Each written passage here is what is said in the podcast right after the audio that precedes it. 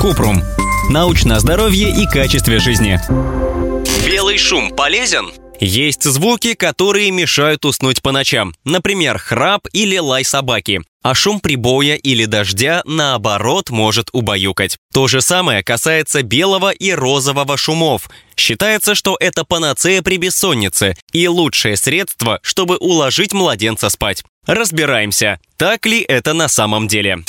Чем польза? В белом шуме сочетаются все звуковые частоты. Это создает устойчивый фоновый гул, поэтому предполагается, что в городской среде белый шум можно использовать как метод маскировки, чтобы заглушить другие звуки, которые мешают человеку уснуть. Розовый шум – это звуки с постоянной частотой. Сюда относят естественные звуки падающего дождя, ветра или океана. Считается, что розовый шум может улучшить качество сна. Некоторые люди лучше всего спят в полной тишине и даже используют беруши. Поэтому нельзя сказать, что спать со звуками ветра или водопада на фоне полезно всем. Это касается и детей. Если они привыкнут спать с белым или розовым шумом, им может быть сложнее уснуть в других условиях.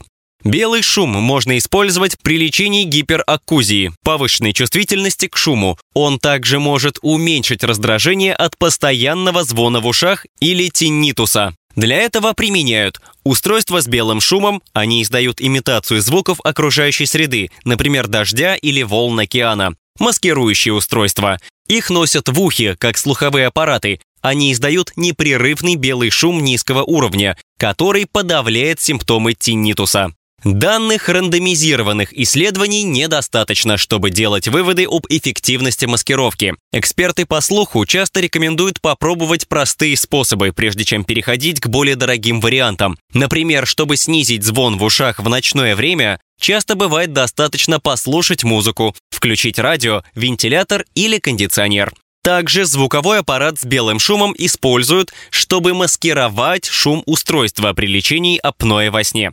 Есть ли вред? Хотя белый шум может быть полезным, нужно быть осторожным с его громкостью, особенно когда речь идет об укладывании младенца.